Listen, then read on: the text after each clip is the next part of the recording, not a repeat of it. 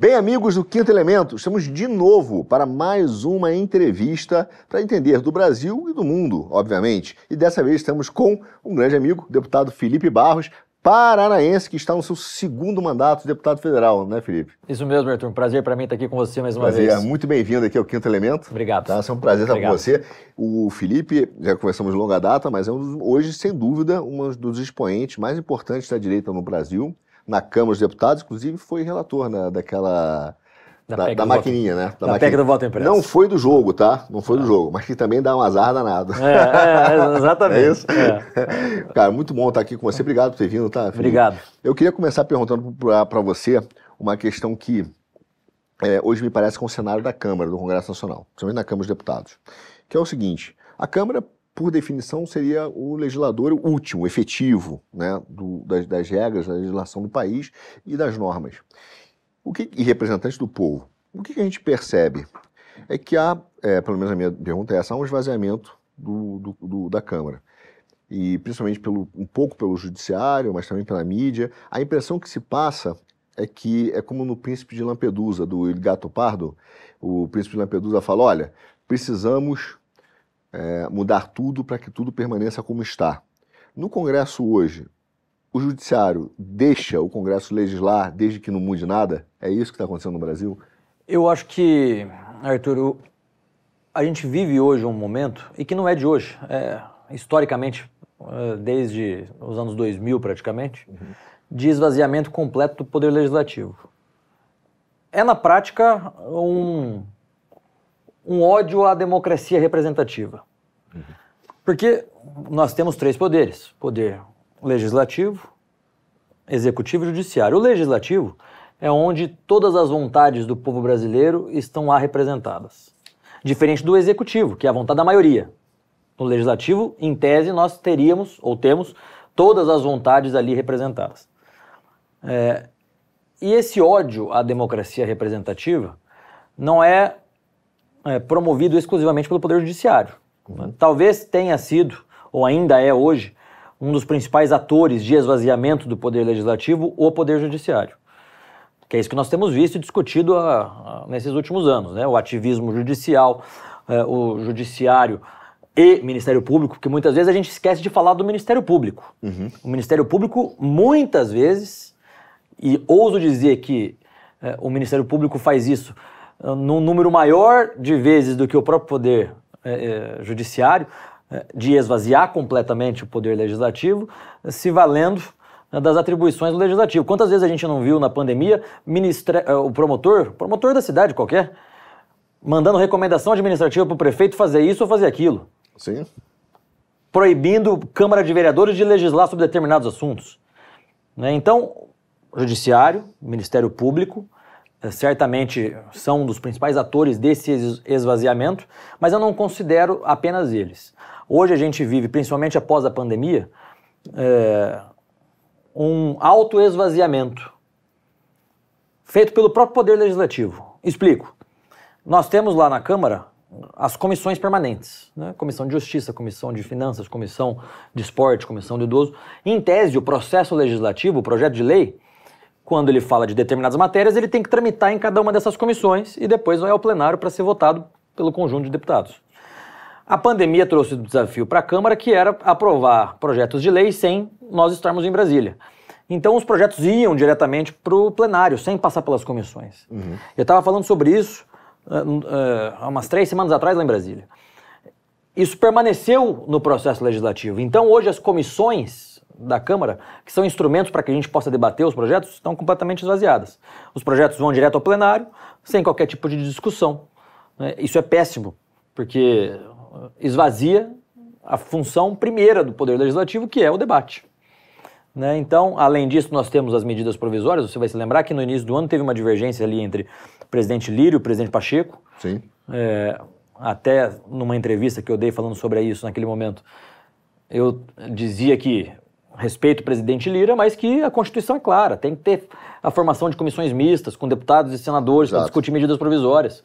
Né? Então, é, numa tentativa muitas vezes de demonstrar é, poder ou é, de alimentar intrigas entre as duas casas, a gente acaba perdendo, é o parlamento que acaba perdendo. Né? Então, é, sim, estamos vivendo nessa crise do poder legislativo e o que eu tenho defendido é o fortalecimento da democracia brasileira passa necessariamente pelo fortalecimento do poder legislativo.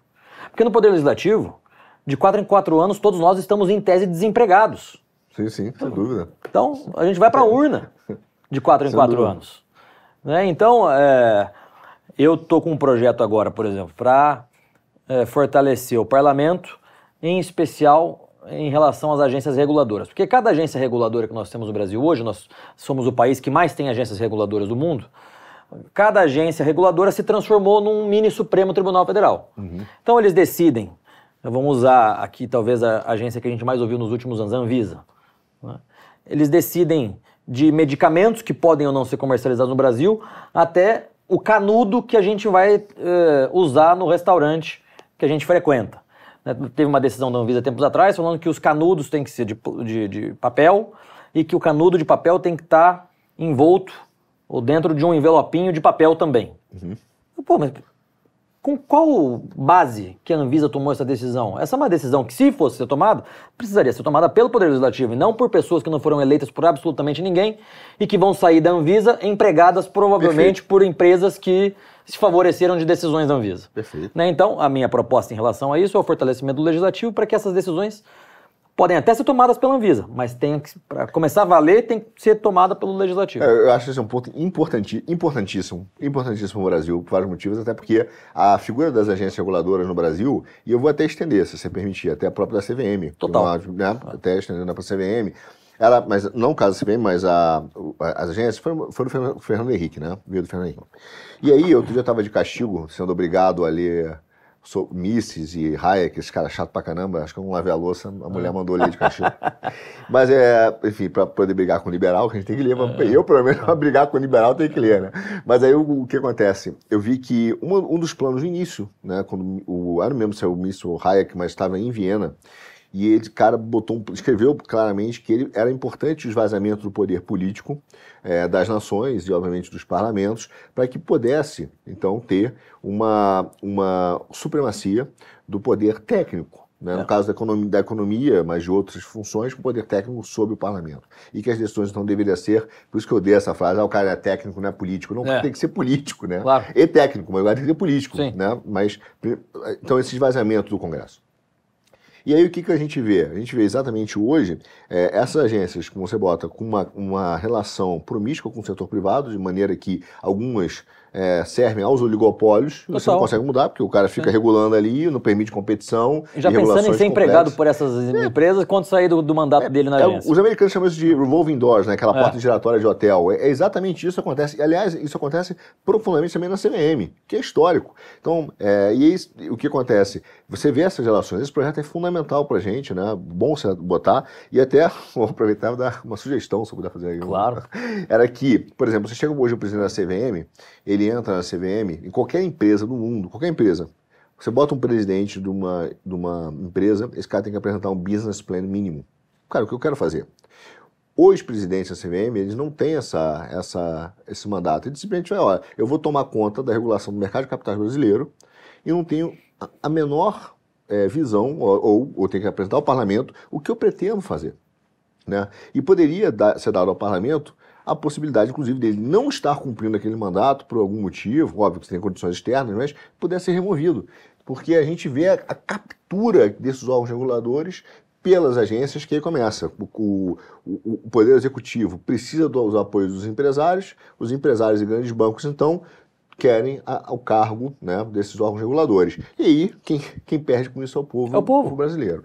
Né? Então, é, há essa estrutura de captura. E aí, já que você botou nas agências reguladoras, eu queria falar de algumas delas, né? E como essas relações, por exemplo, têm sido é, feitas para tirar a soberania do Brasil. E isso também se estende às ONGs. Tem uma CPI hoje no Congresso Sim. Nacional, né, no Senado, que está falando sobre a CPI das ONGs. E a gente viu como essas empresas estrangeiras também entram com recursos através das ONGs para poder é, é, abastecer o mercado nacional e os seus interesses serem defendidos. Inclusive, hoje, a gente vai falar desse assunto, a primeira-dama do tráfico foi lá no, no, Ministério da Justiça, né? a gente vai falar sobre segurança pública, mas ela tem o que? Ela tem uma ONG. ela, é. tem, ela tem uma ONG. Você imagina o tamanho do poder político e também do crime organizado nisso. Então, como você vê é, é, essa mudança estrutural, ela deveria é, abarcar também as ONGs no Brasil? Qual o papel dessas instituições para que torne o Brasil um refém desses grandes grupos e que esvazie a sua soberania? É, esse é o principal debate que tem que ser feito no Brasil hoje. É o fortalecimento da democracia e da soberania do nosso país. Nós temos hoje um Estado paralelo, que são as ONGs, uhum. que na maioria das vezes trabalha em conjunto com uh, setores do Ministério Público Federal, em especial, uh, os Ministérios Públicos Estaduais também, mas devido às pautas dessas ONGs, muitas vezes trabalham em conjunto com os agentes do Ministério Público Federal, inviabilizando completamente o desenvolvimento do país e trabalhando contra os interesses do próprio país. Uhum. É isso que tem que ser dito. É, nós temos hoje é, inúmeras ONGs atuando, muitas vezes, e o Senado tem falado sobre as ONGs da Amazônia, mas não são só elas. Nós temos inúmeras ONGs espalhadas no Brasil inteiro. Sim. E que, se nós formos investigar quem banca, quem financia, qual a ligação dessas ONGs, nós vamos sempre é, cair para três ou quatro grandes fundações, vamos cair sempre para nos mesmos lugares. Isso mesmo. Né? E uh, o grande problema é a imposição de uma agenda contrária ao pensamento da maioria maciça do povo brasileiro, que essas ONGs, em conjunto com uh, agentes públicos, promovem. Uhum. Essa é a principal pauta que inviabiliza a soberania e a democracia brasileira. É, porque se nós temos hoje instituições trabalhando em conjunto com quem deveria fiscalizar essas instituições, como o Ministério Público, mas que não o faz, pelo contrário, trabalha com dobradinha. Uhum. Né? E quando eu falo dobradinha, é dobradinha mesmo. Nós tivemos um caso no Paraná de uma, de uma promotora que condenava determinada empresa ao pagamento de uma multa ambiental. Essa multa era direcionada para a ONG e a promotora pegava o dinheiro da ONG, dividia. Ainda tinha, ainda tinha a triangulação ali. Entendi. Então, você veja, e era uma ONG que atrapalhava o desenvolvimento local. Uhum local da cidade de Londrina.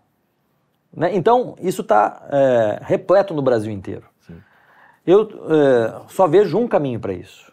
E aí eu sou muito radical em relação a essas ONGs. Tem que ter o CNPJ fechado, não podem atuar no Brasil. E tem que ter uma ampla transparência e fiscalização por parte da população. Não adianta colocar a fiscalização dessas ONGs a cargo do Ministério Público.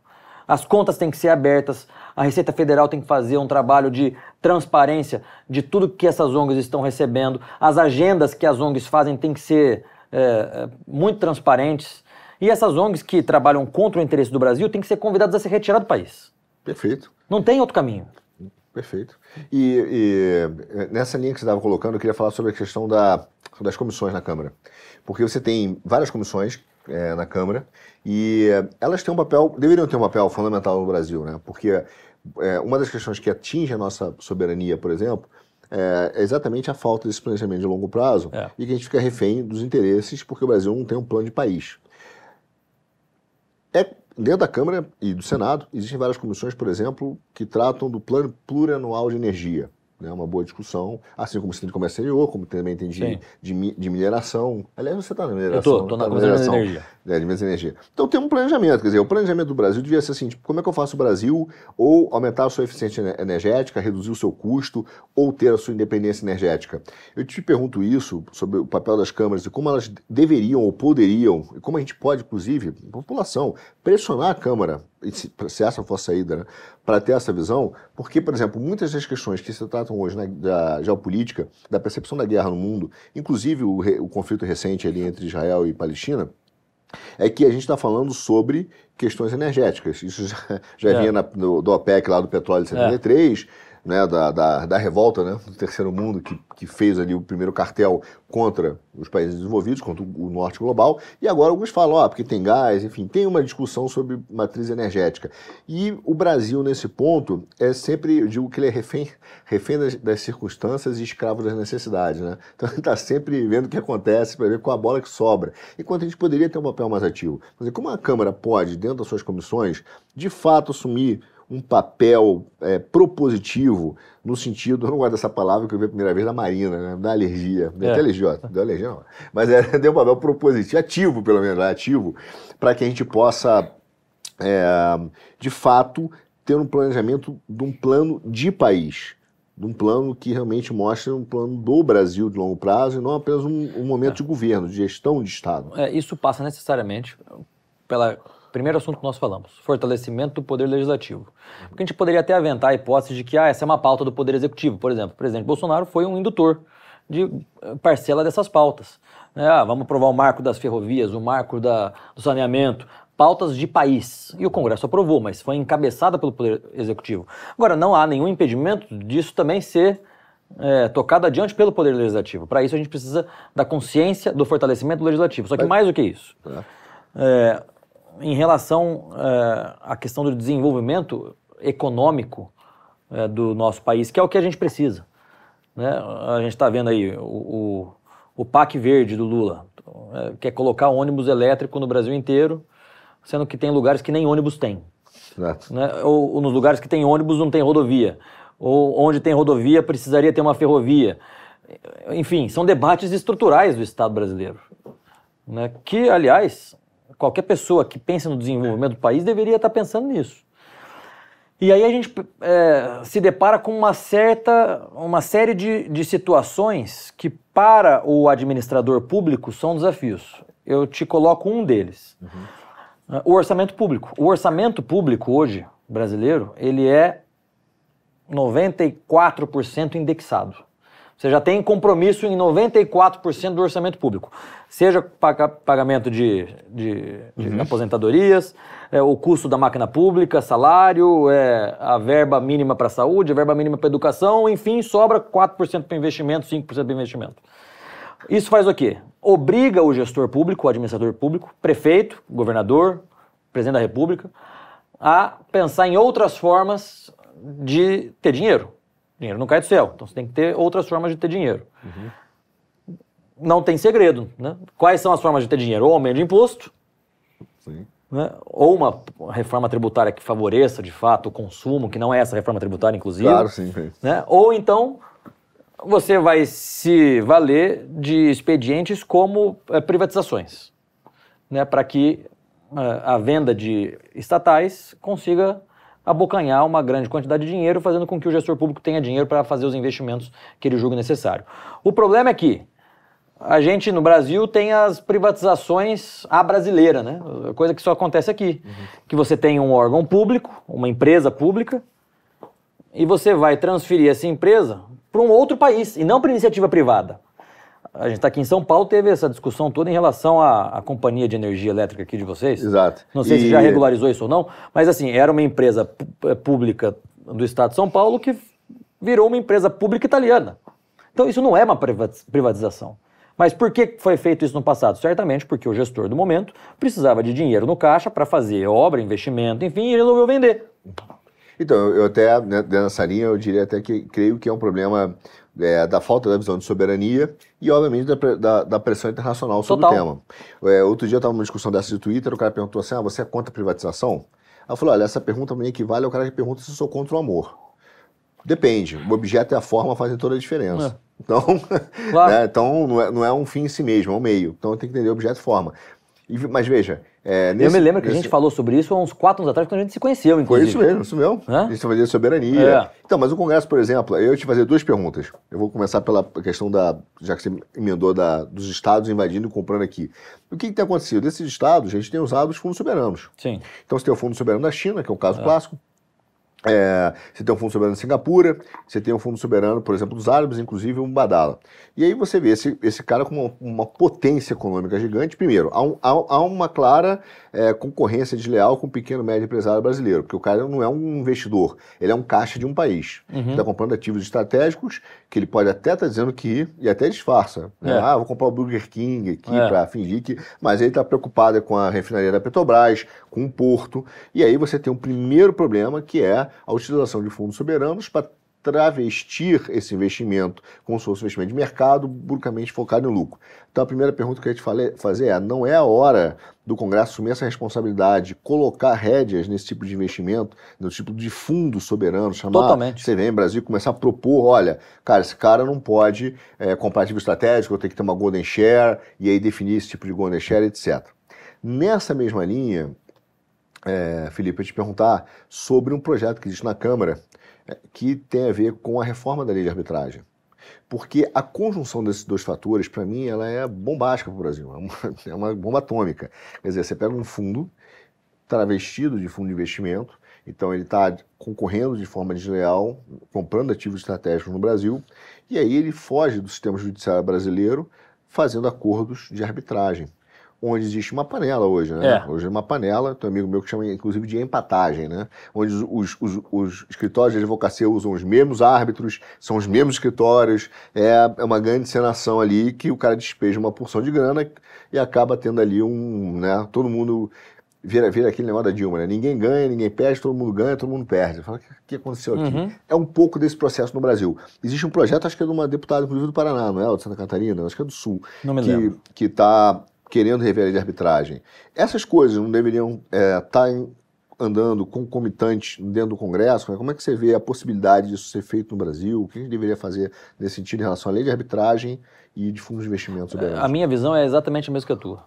Uh, os fundos soberanos são o órgão estatal travestido de iniciativa privada para adquirir setores estratégicos e é o que tem feito no Brasil. Eles têm feito isso ao longo das últimas décadas. Então a gente fica preso e amarrado a outras soberanias de outros estados. É, é o que tem acontecido. É, imagina o seguinte, imagina que você vai exercer uma Golden Share aqui da é, Enel, né? Da, da, ou se, se vender a Sabesp da Sabesp. Vai virar um problema diplomático, né? Porque o cara não vai entrar de fato na justiça para discutir o fundo soberano. Vai ligar o, o presidente lá e dizer, ó, que Golden Share? Essa empresa é, é minha, eu investia do povo aqui do, do, do, do, do de Dubai, do povo do Kuwait, quer dizer, é, é não é bem um. É algo que não, não é, é Goldman Sachs, né? Se tem algum problema, você não consegue resolver o problema. Exato. Porque junto a isso, normalmente eles ainda colocam nos contratos que qualquer resolução tem que ser feita em corte de arbitragem lá de Nova York, Exato. onde a empresa tem um escritório e é isso que você falou. Uhum. Você veja, isso é muito comum na mineração. Eu faço parte do, da, da, da, Comissão de Mineração, fui o presidente da comissão que é, reformulou o Código de Mineração. Infelizmente, a pauta até agora não andou em decorrência do novo governo, uhum. mas uma das pautas que a gente discutia naquele momento era justamente fundos soberanos que constituem empresas para explorar os minérios brasileiros. Isso é muito comum, mais do que a gente pensa. Nós temos grandes empresas aqui, cuja participação societária é, majoritariamente fundos soberanos, e que exploram o minério brasileiro, o mineral brasileiro, fazendo com que o Brasil perca a sua capacidade minerária. Uhum. Você vai se lembrar da discussão toda em relação ao potássio, tempos atrás. Sim, claro. Nós temos aqui no Brasil áreas e mais áreas que têm potássio. Só que nós temos empresas, inclusive de fora, né, que ganharam a exploração do potássio há 30, 40 anos atrás e sequer começaram a explorar. Então eles ficam ali sentados em cima das áreas, uhum. inviabilizando o poder público ou a iniciativa privada brasileira de explorar, porque eles ganharam o direito minerário 20, 30 anos atrás, só que nem eles próprios exploram.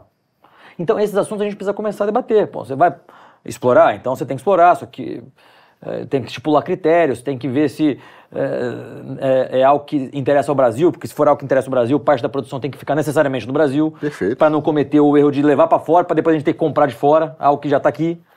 Uhum. Né? Então, isso precisa começar a ser debatido. Eu é, não vejo ainda um clima para que esses assuntos sejam debatidos, infelizmente, dentro do parlamento. Eu acho que é, nós temos cada vez mais forte. Que o termômetro é qual lá? Não está não tá no radar? Eu acho que não está no radar. Acho que não está no radar. Uhum. É, agora, em contrapartida, eu vejo que existe uma série de, de parlamentares de várias vertentes políticas preocupados com essa questão. A questão da soberania, a questão do própria uh, questão da mineração, a, a, soberania minerária do Brasil. A, a, CPI das ONGs foi uma grande conquista. Ninguém imaginava que fosse conseguir ser, ser feita e está lá, desvendando várias questões relativas a isso. Então, eu acho que está começando a se criar um ambiente para que essa discussão seja de fato feita. Não vejo isso ainda assim a, a curto prazo, não. É, e a arbitragem é aquilo que você falou. É, eu não me lembro de quem é o, o projeto. Uhum. É, mas algumas pessoas já me procuraram, inclusive, para tocar adiante esse projeto. É, porque o judiciário deveria também estar se preocupado com isso, né? Claro. Porque claro. foge do judiciário brasileiro para uma cor de arbitragem em qualquer lugar do mundo. Claro.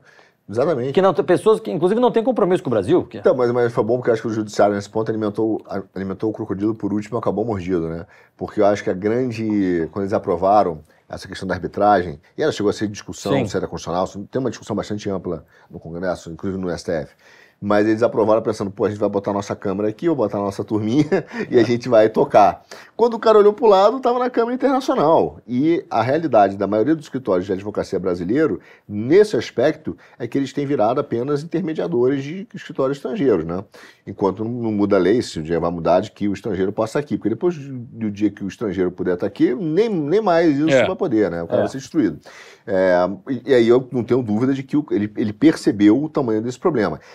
Um paralelo que tem acontecido, que é bastante interessante, é, que infelizmente, nesse ponto, infelizmente tem acontecido, mas é com a questão das, das, da, da migração da arbitragem para as câmaras de direito empresarial. Os processos lá têm aumentado bastante, inclusive hoje, pelo menos aqui em São Paulo, as câmaras de direito empresarial são hoje bastante ricas nas discussões. Os empresários têm fugido da arbitragem. Então a gente tem percebido que eu prefiro estar dentro do judiciário, com todos os problemas que a gente conhece, do que com um, um grande teatro que virou claro. a arbitragem. A arbitragem virou um grande teatro. Você já sabe qual vai ser o resultado final. Então, é, fora o fato de que isso para mim é o pior, uh, que não faz sentido algum.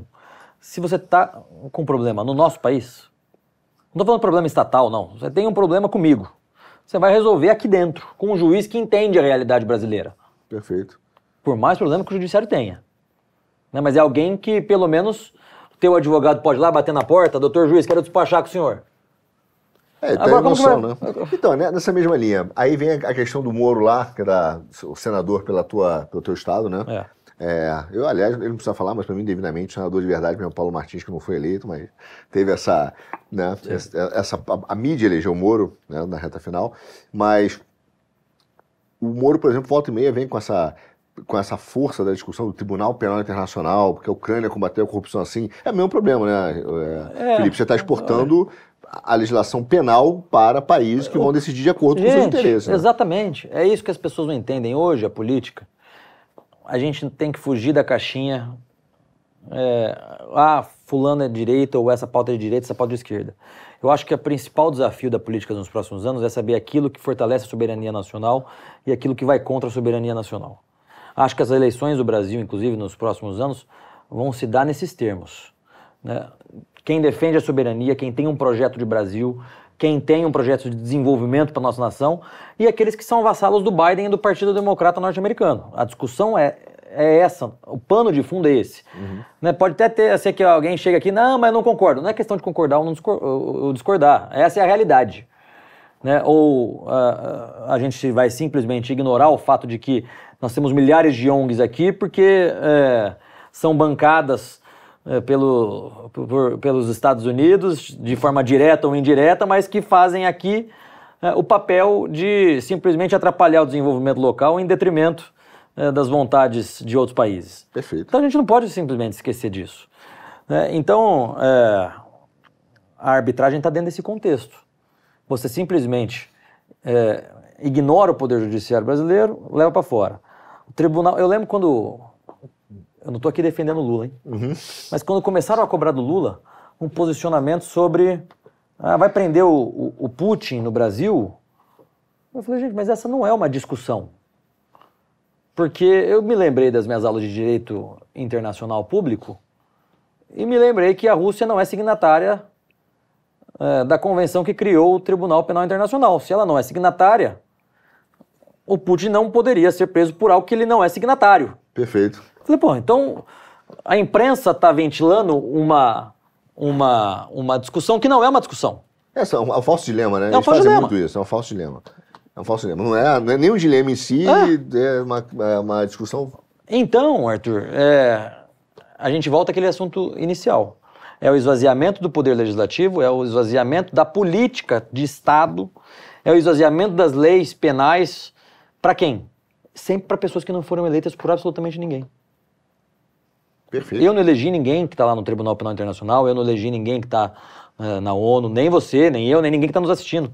E são essas pessoas que estão determinando aquilo que a gente pode fazer e, ou não. E, e, esse cara nem conhece o Brasil, né? Não é. tem nem ideia, nunca foi aqui, sei lá, Guanazes, não conhece em Paulista, não tem ideia do que é São Paulo, né? É. Imagina, vai decidir. Exatamente. Né, os interesses. Eu queria voltar um pouco, um, uma questão que você tem levantado, para mim, posso errado, mas me corrija, é, que parece muito incisivo no, no, início do teu discurso, que é precisamos fortalecer o Congresso, né, a Câmara, etc. O que, que seria efetivamente isso para você? Porque, por exemplo, o, eu já vi discussões de, em vários seminários juristas, inclusive patrocinados, no sentido não econômico, né, patrocinados intelectualmente Sim. pelo STF, é, de membros do STF, para tentar mudar o regime político brasileiro, por ser presidencialismo. Inclusive o Lira volta e meia dá esse sinal, o Temer já tentou. Acho que tem até uma comissão estudando o assunto na tem. Câmara.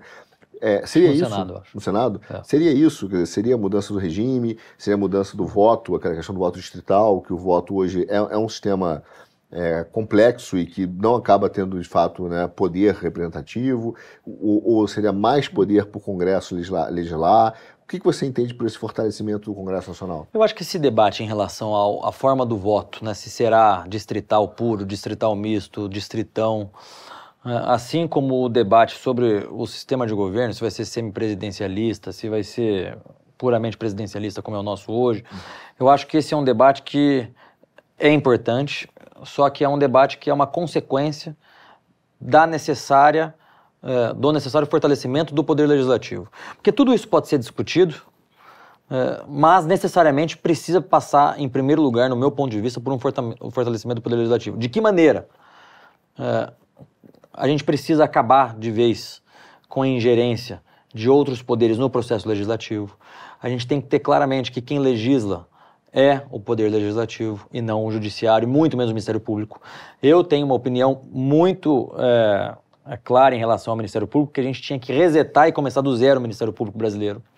O Ministério Público, se a gente pega o, os, os, debates da Constituinte de 87 e 88, uhum. aquilo que não tinha o que fazer, ah, determinado assunto, quem que vai cuidar? Joga para o Ministério Público. Um outro assunto completamente diferente, o que, que vamos fazer com ele? Joga para o Ministério Público. Então hoje o Ministério Público cuida de tudo, e quem cuida de tudo não cuida de nada.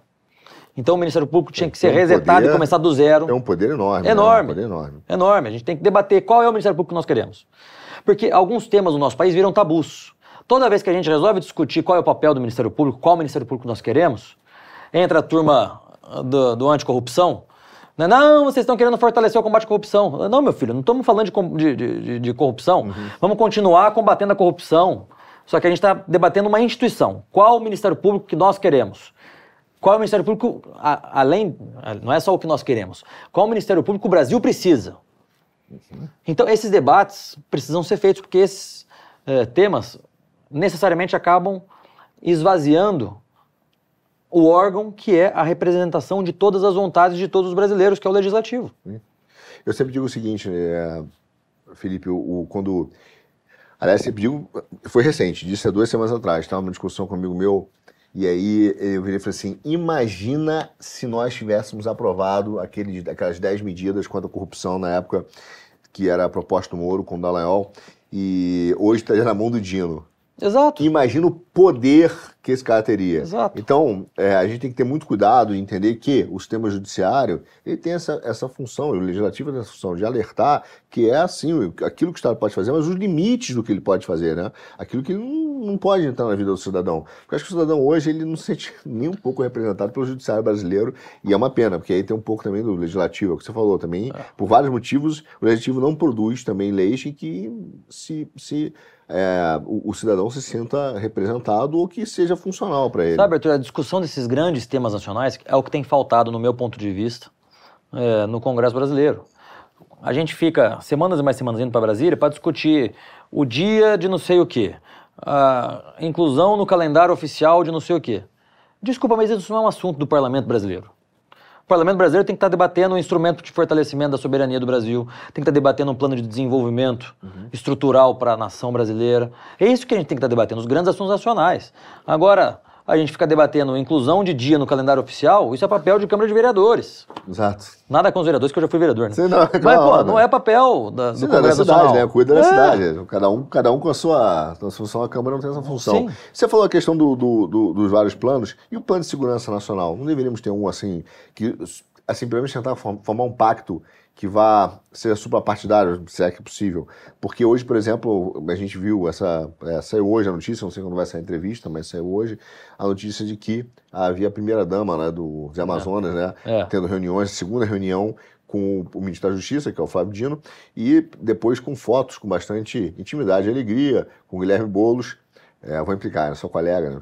tem que chamar de é, colega? é. Tem que chamar, né? Tomara que Tem não chamar- seja futuro prefeito aqui, né? Não, tomara. É. Não, é, é. O cara devolveu bem, né? É. É, colega, mas tem o prefeito. vou morar no Paraná. Manda pro Paraná. É, É. Paraná. Mas o, é, o Boulos, e, enfim, e também com o André Janones.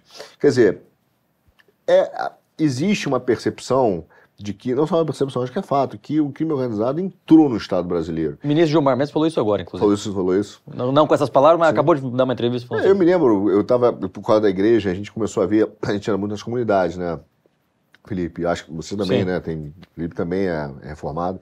E a gente, é, eu percebi que durante, em vários momentos da igre- na- nas igrejas, e a gente também anda, eu sei, e aí a gente começou a ver que, por exemplo, como, essa, como essas dinâmicas do Estado, essas políticas, não são bem interpretadas. É. Às vezes, acho até pelo. Até acho, vai, de boa fé, mas como elas são usadas. Então, por exemplo, política de cota.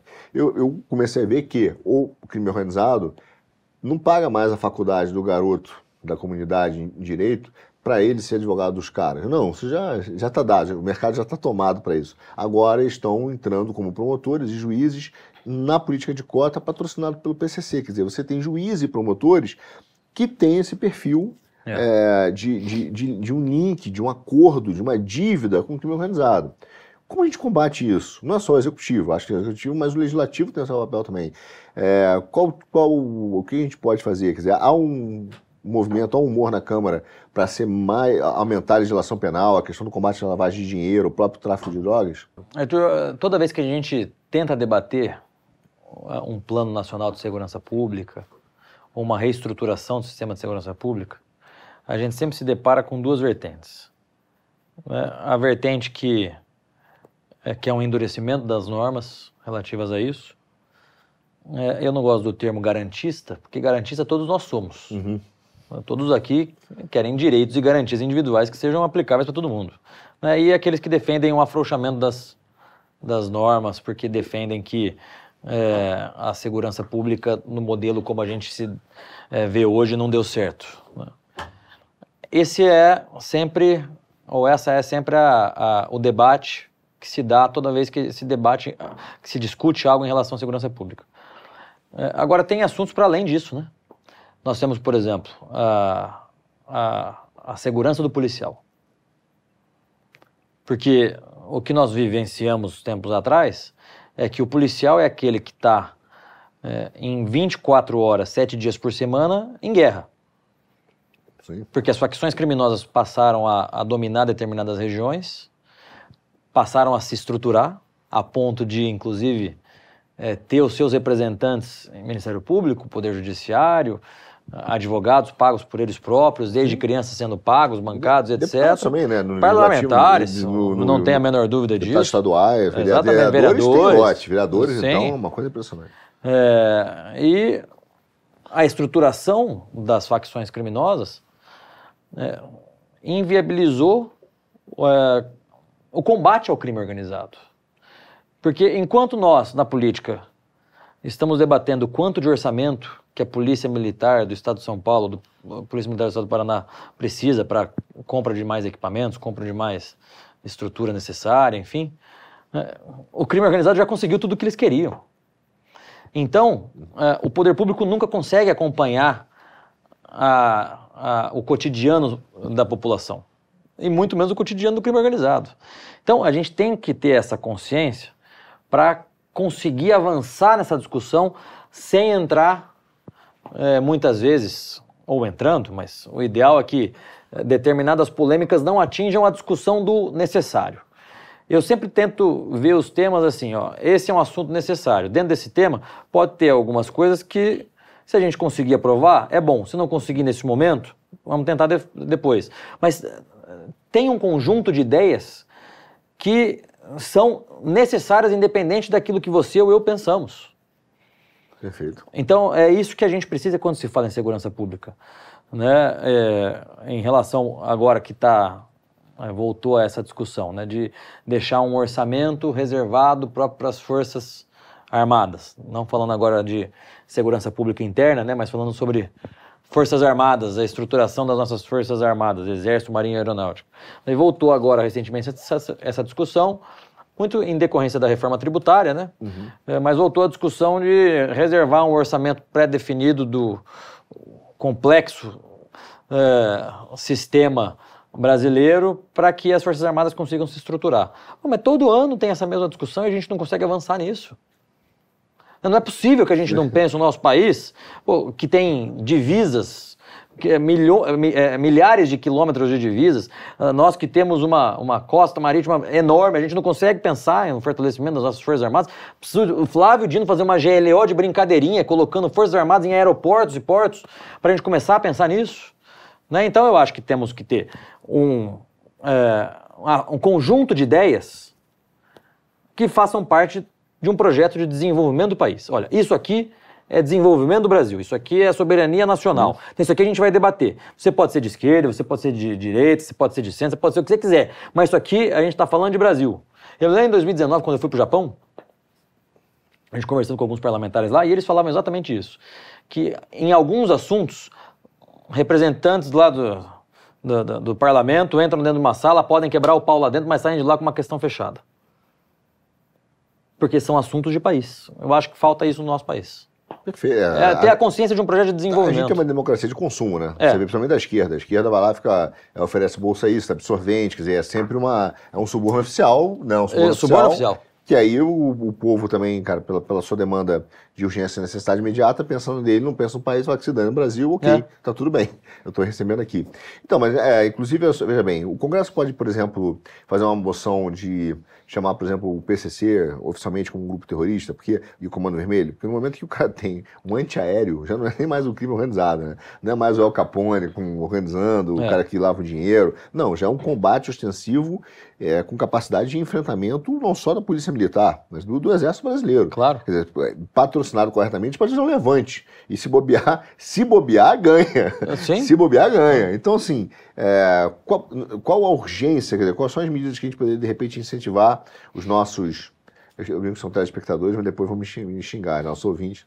É. É, para a gente poder pressionar a Câmara, pressionar a Urira, pressionar, porque realmente as redes sociais têm essa, essa expressão de, olha, a questão da segurança pública não é só aprender 50 quilogramas ou uma tonelada de, de maconha, de cocaína no porto ABC é um combate ostensivo a, a levar à prisão, levar a, de fato os membros do PCC, acabar com os, os, os mecanismos de lavagem de dinheiro. O Estado paralelo. O Estado paralelo, o, o, o tráfico de armas dentro é. do território nacional. Quer dizer, há, há, essa possibilidade de fazer uma menção ao PCC como órgão terrorista que faça um plano. O Congresso tem essa possibilidade? De, desse governo eu não vejo essa possibilidade. Porque nós sabemos que o governo que aí está é o governo dos diálogos cabulosos com as facções criminosas. Uhum. Né? E eh, esse governo, em, especial agora, que conseguiu formar uma maioria, é, quando o governo quer, o governo faz acontecer ou deixa de fazer acontecer dentro do Congresso. Uhum. Então eu não vejo é, isso acontecendo agora, a não ser que haja um, um, um clamor popular a ponto do parlamento resolver tocar a pauta por si só, independente do Poder Executivo, que é o que eu tenho defendido. O parlamento tem que ter pautas próprias, independente do Poder Executivo. Perfeito. Quem quer ser base do governo, seja. Eu continuo sendo oposição e vou continuar sendo oposição. Mas o parlamento brasileiro tem que ter um protagonismo na discussão de alguns assuntos. Esse assunto, esse debate da segurança pública é um deles. Porque são é, facções criminosas que, na prática, constituem um Estado paralelo. Eles têm órgão de, julgo, de julgamento, Isso. eles têm as leis próprias. tribunal, né? Tem eles têm, exatamente. Ah, o triste caso que aconteceu com a deputada Sâmia. Sim. Né? Depois mataram lá os, os envolvidos e a própria mídia noticiava. Né? O Tribunal do Tráfico condenou a pena de morte. É absurdo, né? Absurdo, a mídia noticiando, eu estava agora no carro vindo para cá, saiu, não sei em que emissora de televisão, uma nota da assessoria de imprensa de determinada facção criminosa. Então, eu fico imaginando assim, a, a, jornalista, a assessora de imprensa da facção criminosa ligando na, no jornal, oi, aqui é a fulana de tal, assessora de imprensa da facção criminosa tal, eu gostaria de passar a nossa versão sobre os fatos. É esse é o ponto que a gente vive. É uma bagunça, né? É uma bagunça. virou uma bagunça. Virou uma bagunça. Virou é. uma bagunça. Agora, só para dar uma boa notícia pro pessoal, ficar, não ficar tão, não não ficar tão desesperançoso com o Brasil, no Paraná vocês têm resistido, né? Eu vejo que o Ratinho lá tem a escola cívico-militar. Tá Vai implementar mais 100 ou 200 agora. Mais 100 ou 200, é. né? E aí tem pressão do governo federal para acabar com ela? Tem, tá, tem tido essa, essa pressão? Vocês sofrem muito? Porque eu, desde Sim. o início o Lula queria acabar com isso, né? É, nós tínhamos é, no estado do Paraná 13 ou 14 escolas é, militares e cívico-militares no programa federal. Essas foram cortadas. Uhum. E agora o governador Ratinho vai trazer essas escolas que o governo federal rescindiu o convênio para o modelo estadual. Então vão continuar sendo cívico-militares, uhum. não mais é, através do governo federal, mas pelo governo estadual. Então, infeliz, infelizmente, é uma pauta que o governo Lula é, virou as costas, né? Sim. Sempre foi contra. Eu me lembro que quando nós fomos implementar a primeira escola cívico-militar é, em Londrina, segunda escola, diga-se de passagem. A primeira já tinha sido pelo formato estadu, é, estadual. E aí, quando nós fomos implementar a federal em Londrina, uma professora do colégio ela era ligada à APP Sindicato, que por sua vez é muito ligado ao PT, APP Sindicato é Sindicato dos Professores. E aí essa professora fez um movimento, uma movimentação, fez um movimento contra transformar aquela escola em escola cívico-militar, é, fazendo com que a diretora daquele momento chamasse uma audiência pública com os pais é, e com os alunos para explicar como que seria e é, fazer uma espécie de plebiscito, né? Que não seria um plebiscito, porque a decisão já estava tomada, mas uma consulta okay. à comunidade escolar, para saber o que os pais e os alunos achavam. E eu fui a essa audiência pública. É, essa professora que era contra teve a oportunidade de explicar sua fala. Junto com ela tinha mais dois, três integrantes do PT lá de Londrina. É, e aí, depois, a, a, a, diretora explicou como que seria, como que se dá o, o, o modelo da escola cívico-militar. E, ao final, questionou a comunidade escolar né, sobre aquilo que eles achavam. 99,9% dos pais dos alunos queriam a escola, a escola cívico-militar. É, num bairro é, um pouco mais afastado da cidade e tal. É, e 99% da comunidade escolar quis. É, transformou em escola cívico-militar. E agora, no início do, do, do, mandato do Lula, ele rescindiu o contrato. Mas, é, obrigado, governador Ratinho, transformou essa escola, ou vai transformar, ainda o convênio não foi encerrado, vai ser encerrado ao final do ano letivo desse ano. Então, a partir do ano que vem, certamente vai ser é, transformada numa escola cívico-militar estadual. Você sabe que eu faço parte do, do, do board de um instituto chamado Livre para Escolher, que até brinco, de vez em quando o pessoal é meio liberal lá, eu tento trazer ele para a realidade. Mas é, nós fizemos uma pesquisa junto às famílias mais pobres do Brasil para saber. A, a questão do livre para escolher é sobre educação. É dizer o seguinte: você tem o direito de escolher a educação do seu filho. Essa é a pauta do Instituto e que eu contribuo lá. E é exatamente o que eu acredito também. Porque é um modelo holandês, inclusive. E aí eu digo, olha, eu quero ser livre para escolher a educação do meu filho. Eu não quero que isso venha imposto pelo Estado. Mas a gente fez uma pesquisa junto às, às famílias mais carentes do Brasil e a, a grande prioridade deles é ordem. Inclusive de estudo. O garoto não tem disciplina de estudo. É disciplina, ordem, para ele possa ordenar, Sim. porque a vida dele é toda uma bagunça. Então, é. a escola ajuda daquela primeira questão da disciplina. É, eu só acrescentaria nisso é, uma necessária consciência dos pais de que os pais têm que exercerem o um papel de pais. Claro, perfeito. Porque eu, é, antes de ser vereador em Londrina, uhum. 10 anos atrás, eu fazia meu ativismo nas escolas, palestrando para professores contra a ideologia de gênero, ia nas igrejas palestrar contra o aborto, enfim, o trabalho que nós cristãos sempre é, fizemos, né? E aí, uma situação muito corriqueira com que eu me deparava era ah, aquele pai, aquela mãe que por diversas razões, porque tem que trabalhar o dia inteiro, enfim, mas que simplesmente colocava os seus filhos no colégio e não exercia as prerrogativas de pai, porque tem coisa que é pai e mãe. A escola ajuda muito. Se ele quer decidir a educação do filho, ele tem que ser responsável tem por cuidar dela, né? Exatamente. A responsabilidade. Né? Exatamente. É, então, a, a, é algo que eu sempre falava para os professores e para os pais com quem a gente palestrava, que era não adianta só a gente cobrar da escola a gente também precisa fazer a nossa parte de pai e mãe. Perfeito. Então, dentro do Congresso tem um. Você deve ter acompanhado uma excrescência legislativa enorme que é o Sistema Nacional de Educação, Sim. que é uma sindicalização do sistema, cara, uma legislação absurda. É, não está no Senado, acabou sendo, segurou lá, eu acho, né? não, não vão votar, o que foi ótimo, apesar da, da, do lobby ostensivo da Priscila Cruz para votar, mas é, uma, é um desastre para a educação pública e privada. Aí é, é, é, a padronização de vez, é a tomada do sistema educacional pelos sindicatos. E é um negócio perigoso, perigosíssimo para o Brasil, né? E ninguém olha de, com essa atenção. Eu te perguntar sobre a, o movimento da direita. A gente conversou, conversei com o Eduardo aqui também, né, sobre isso. Em São Paulo a gente vê que é, a nossa direita é uma direita confusa, né? Porque assim, é, falta ainda uma maturidade para ter um plano organizado, etc.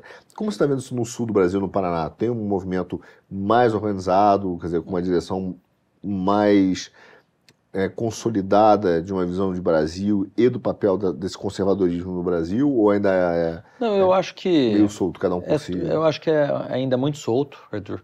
E isso é em decorrência é, do movimento conservador brasileiro mesmo, que é algo recente, extremamente recente. Uhum. Se a gente pensar que é, mesmo antes do regime militar a esquerda já estava organizada né, e a gente, é, na verdade, teve sucesso há 10 anos atrás, vamos colocar a partir pelo menos do impeachment da Dilma, não faz nem isso, talvez.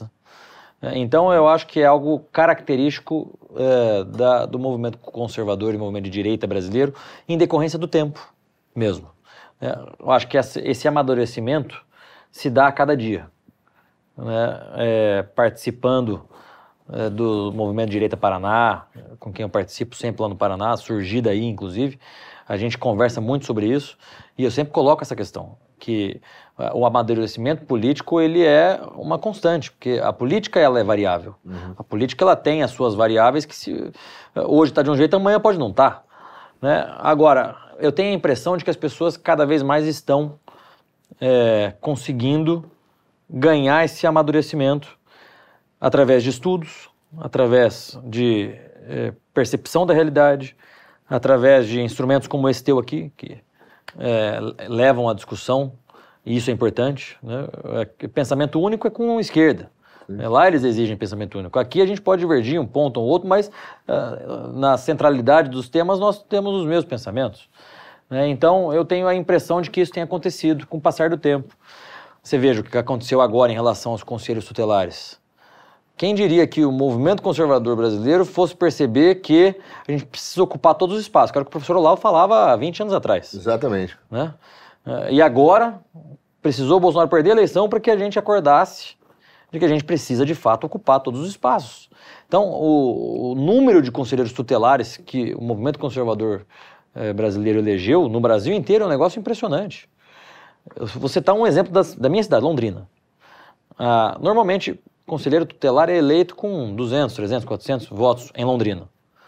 Uh, nós tivemos uma, a conselheira mais votada, Letícia, com 3.200 votos. Impressionante. O povo foi votar, voto é optativo, Quase não é obrigatório. Né? É, exatamente. Então você vê, é, isso é uma é, consciência que o povo adquiriu. Daí agora já estou vendo uma movimentação para eleição do CREA com engenheiros e uhum. etc. Vai passar pela eleição do AB daqui um pouco. Então é um amadurecimento frequente, contínuo. Maravilha. Felipe, nosso tempo infelizmente acabou, né? Mas queria te perguntar, você quer deixar alguma mensagem especial para o teu nosso público no Brasil, né? Também para o teu eleitor no Paraná, mas que está meio desesperançoso com esse quadro, olhando aí, pensando, pô, o Bolsonaro está inelegível. Eu acho que ele vai concorrer, né? Mas, Eu também acho. Aí, ó, viu? Então já temos. Tem já apostado temos, nisso. Também, é. tem apostado nisso. Acho que quase, apesar de todas essas maldades jurídicas, eu acho que ele. Enfim, o, o cenário político muda. Né? É. Mas, enfim, então pode até falar disso, né? uma mensagem para dar uma esperança para o nosso telespectador, como brinco, mais ouvinte, da, em relação à tua proposta, Brasil, Paraná. Fica à vontade. Arthur, obrigado, irmão. Parabéns pelo teu trabalho aqui é, no Quinto Elemento. Quinto Elemento, né? Quinto Elemento. É isso aí. Parabéns. É, é isso que nós precisamos para fortalecer o movimento conservador brasileiro. É, e o que eu queria dizer é o seguinte: é, a gente não pode simplesmente entregar o nosso país ou ficar desesperançoso. É claro que muitas vezes a desesperança bate mesmo, né? Fala, puta, tá ruim essa situação. Mas a gente não tem outra alternativa. Eu vim aqui, eu estava lendo pela segunda ou terceira vez, não lembro, é, o livro do Viktor Frankl, né, uhum. Em Busca de Sentido. Né? E ele, claro que com uma experiência horrível de um campo de concentração em Auschwitz, depois em outros, ele narra no livro como ele conseguiu ter um, um sentido para a sua própria vida mesmo diante de uma situação como a que ele passou, né, dentro de um campo de concentração. É, então, assim, se ele que passou por uma situação extrema encontrou um sentido, por que, que nós brasileiros não temos um sentido para lutar? E o que eu tenho dito é, qual é o sentido que a gente tem que ter para lutar? É construir um Brasil focado no desenvolvimento da nossa nação e soberano. Por que, que a gente precisa disso? Não é para mim e para você, não, porque essas mudanças são a, a, médio e longo prazo, mas é para os nossos filhos, para os nossos netos. Né? A gente tem que é, encontrar, no meu ponto de vista, e é isso que eu tenho defendido por onde eu tenho passado, a, a, o sentido da luta do povo brasileiro tem que ser a construção de um Brasil de fato soberano é, e é, com um projeto de desenvolvimento de nação, um projeto de país. Então é isso que eu queria deixar para todos vocês. Obrigado Perfeito. pela oportunidade de estar aqui batendo papo com vocês. Obrigado, Felipe. Obrigado a você do Quinto Elemento que viu. Por favor, ó, compartilhe com todo mundo, inclusive do Paraná, inclusive com aquele seu amigo petista para aprender uma coisa aqui com o Felipe. Compartilhe, clica e comenta. É importante para a gente ganhar nosso engajamento e que essa informação chegue para mais pessoas. Muito obrigado pela sua paciência né? e até a próxima entrevista do Quinto Elemento.